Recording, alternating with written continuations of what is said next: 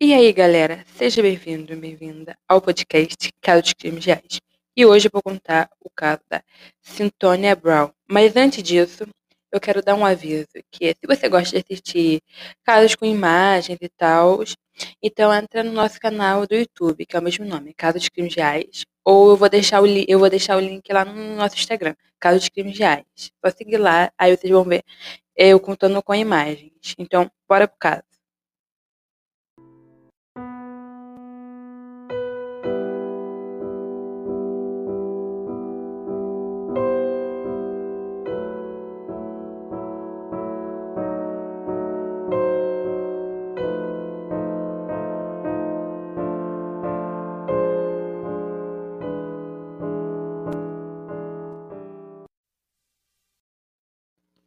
Então Georgina viu que, como era uma instável, ela não estava conseguindo cuidar da sua filha direito, então ela resolveu dar a Centoia para Elenette Brown, que foi uma ótima mãe para Centoia e era um lugar muito estável para ela viver. Mas na adolescência, Brown começou a se meter em muitos, muitos problemas e até fugiu de casa.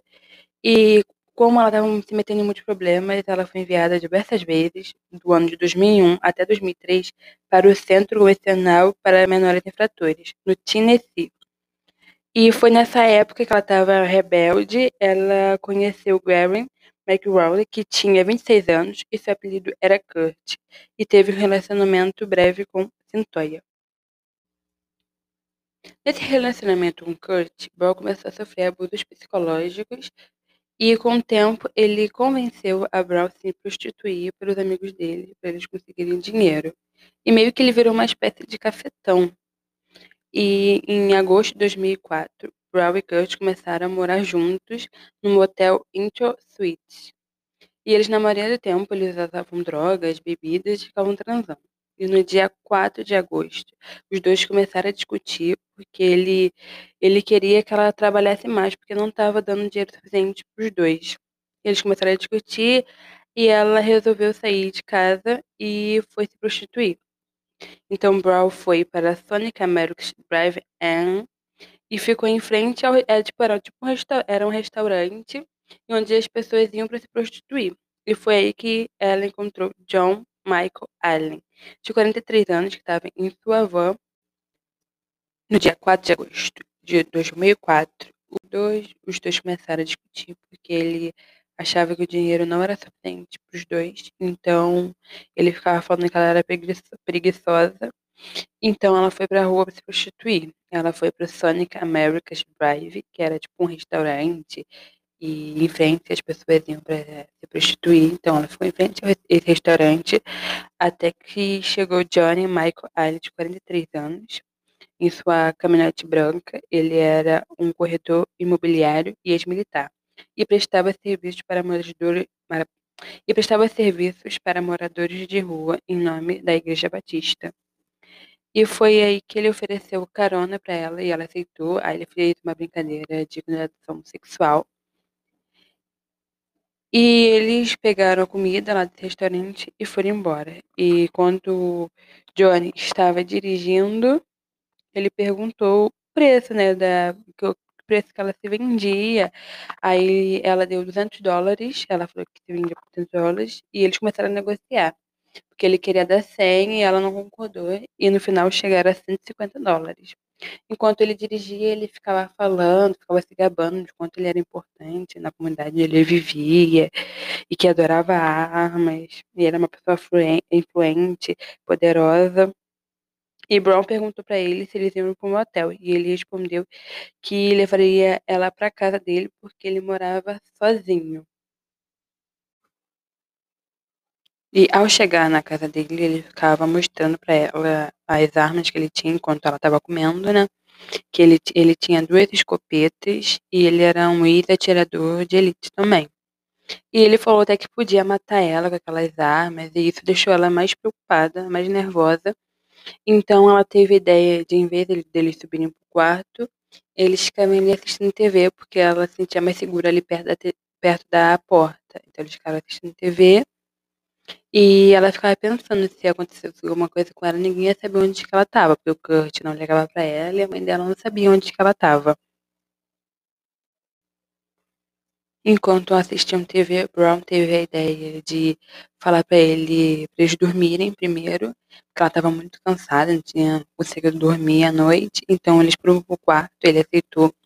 Aí nisso que eles foram dormir, Johnny começou a passar a mão nas pernas de Brown e depois agarrou ela, mas ela fingiu que estava dormindo e se virou. E quando ela olhou para ele, ele estava com um olhar meio feroz. E nisso ele se virou de costas para ela e ela pensou que ele ia pegar uma arma para atirar nela. E nisso, na hora que ele virou, ela pegou a sua bolsa e lá dentro tinha uma arma e deu quatro tiros nas costas de Johnny. Enquanto assistiam TV, Brown teve a ideia de chamar ele pro quarto para eles dormirem, porque ela estava com muito medo. E se ele dormisse, ela podia ir embora sem ele fazer mal a ela. Então ele aceitou, eles foram pro quarto dormir. Só que Johnny começou a acariciar as pernas de Brown e puxar ela, forçar ela, e ela fingiu que estava dormindo. Só que ele continuava forçando ela. Então, na hora que ela olhou para ele, ele estava com um olhar de feroz para ela, e ele virou de costa para ela, que parecia que ia pegar alguma coisa embaixo da cama. Então ela pensou que ele ia pegar as armas dele, porque ele era cheio de arma. E nisso ela pegou a bolsa dela, que tinha uma arma, e atirou quatro vezes nas costas de Johnny. E ela ficou mais nervosa e antes de sair de casa, da casa dele, ela pegou a carteira e a chave do carro. E horas mais tarde, os vizinhos ligaram para a polícia e a polícia foi na casa de Johnny e foi aí que descobriram que ele tinha sido assassinado. Ele estava em cima da cama e com quatro tiros nas costas. Dois dias depois de Brown ter matado Johnny, ela foi pega pela polícia e no dia 8 de agosto de 2004 na madrugada, às três horas da manhã, mais ou menos, ela foi interrogada, mas sem a presença de advogado e sem um adulto ou uma pessoa de maior para representar ela, porque ela só tinha 16 anos. E os policiais usaram técnicas não muito éticas, né, falando para ela que se ela confessasse, eles iriam ajudar ela na promotoria, como diminuindo os anos de prisão dela. No dia 4 de 11 de 2004, foi a audiência de transparência para Brown, que seria para discutir se ela deveria ser julgada como adulta, pelo crime ter sido muito pesado, ou ela seria julgada como uma criança, adolescente, porque ela tinha 16 anos. Mas no final, o júri decidiu que ela deveria ser julgada como adulta, que era um risco para a sociedade no geral, se ela, se ela fosse julgada como menor, e porque o crime né, foi muito pesado e ela foi despedida para uma prisão de adultos. No dia 21 de 8 de 2006, começou o julgamento de Brown, então ela teve que trocar os advogados, porque agora ela estava sendo julgada como adulta. E esses advogados tinham estratégia de mostrar que ela foi uma vítima nisso e ela só tirou por legítima defesa. Porque ela estava com medo de Johnny, porque ele era um homem mais velho e ela só tinha 16 anos na época. Ele era um homem adulto, tinha armas em casa, era ainda tirado de elite. Mas os advogados no final não conseguiram convencer o júri que ela matou por legítima defesa, porque ela roubou o dinheiro de Johnny e a, a chave da caminhonete. Então, ela foi considerada culpada no dia 25 de agosto de 2006, depois de seis horas de deliberação. E o seu crime foi culpada por homicídio por dolo direto, culpada por roubo qualificado e por culpada por laticínio. Então, ela pegou uma prisão perpétua com direito de pedir liberdade condicional após cinco anos cumprindo pena. No ano de 2010, após cinco anos de presa e 11 meses, entrou uma nova equipe de advogados que eram super renomados nos Estados Unidos. Eles entraram após ter assistido um documentário sobre a família e a história de Brown, que via que a avó de Brown tinha sido estuprada e a mãe dela tinha vindo de, nascido desse estupro e a mãe dela as dificuldades que ela passou, que foi estuprada também. E esses advogados viram que a vida dela nunca foi fácil, então eles resolveram entrar nesse caso. Eles entraram com recurso dia 13 a 14 de novembro de 2012, quando a Tony já estava assim, já estava presa há oito anos, três meses, alegando que ela não teve como se defender na época. E com essa equipe, eles colocaram a possibilidade dela ter uma síndrome alcoólica fetal, que é uma síndrome que das consequências é dificuldade de aprendizado, problema de comportamento e essa síndrome se dá por conta que a mãe consumia muito álcool durante a gravidez, que isso aconteceu com a Sintônia, e que ela também tinha neurodesenvolvimento devido a esse, a esse álcool que a mãe dela tomava demais. Então, meio que ela tinha um QI abaixo dos outros. Mas o recurso foi negado, mas foi provado que Sintoia tinha sim a síndrome.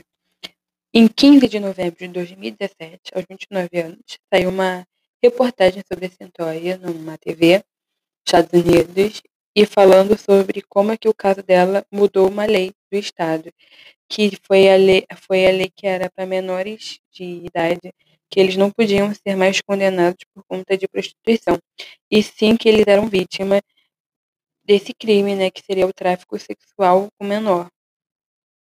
E essa reportagem sobre ela viralizou muito rápido, que rodou o mundo todo, que até a Rihanna e a Kim Kardashian falaram sobre esse caso nas suas redes sociais e usando a hashtag FreeCintoia.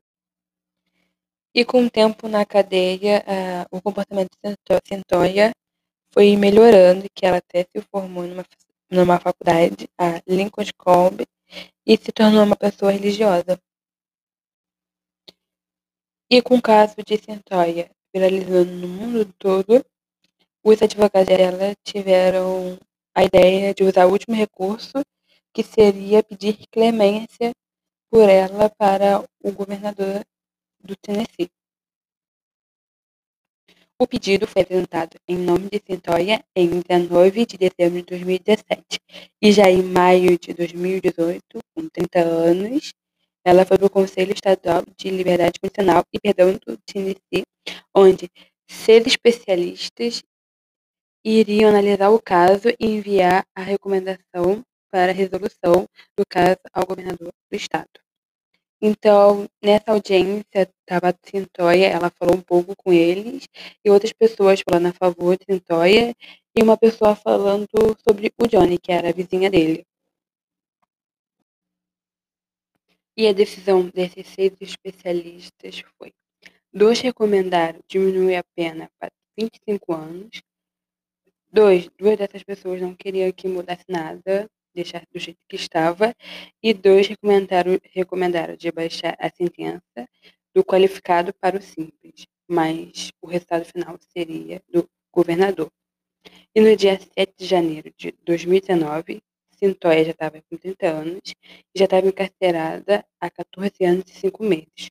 O governador Bill Euler comutou a sentença para 15 anos, ou seja, acabava em agosto daquele ano.